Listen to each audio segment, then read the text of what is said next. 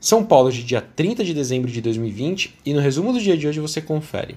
Bom, por aqui o Bovespa operou mais um dia de volatilidade, registrando leve queda de 0,33% aos 119.017 pontos, tendo como pano de fundo a aprovação para uso emergencial no Reino Unido da vacina de Oxford junto com a farmacêutica AstraZeneca. Bom, o destaque do dia ficou com a Sanepar, com queda de 6,41% a R$ 26,00.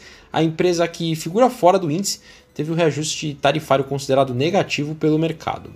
Outros destaques na ponta positiva, as ações da Petrobras com ganhos com a PN, que é a Petro 4 alta de 0,25% a R$ 28,34, e a ON, que é a Petro 3, subiu 0,63% a R$ 28,85.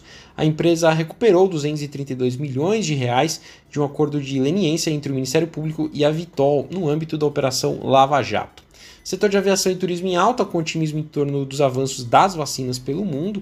A Azul alta de 4,33% a R$ 39,30. A Gol com ganhos de 1,88% a R$ 24,94. E a CVC subiu 4,31% a R$ 20,58.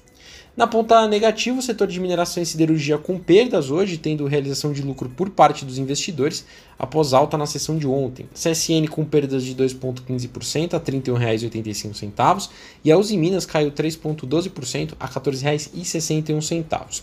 Santander teve mais um dia de queda de 2,99% a R$ 44,83. O banco ontem aprovou o pagamento bruto de 650 milhões de reais em dividendos. Indo para o exterior, as ações asiáticas fecharam sem direção, com alguns mercados realizando lucros de sessões anteriores. O Xangai composto em alta de 1,05%, apoiado nos papéis de tecnologia, e no Japão o índice Nikkei teve queda de 0,45%. Na Europa, as bolsas fecharam em baixa, com temor quanto a novas restrições em razão da pandemia. O índice pan-europeu Stock 600, queda de 0,34%.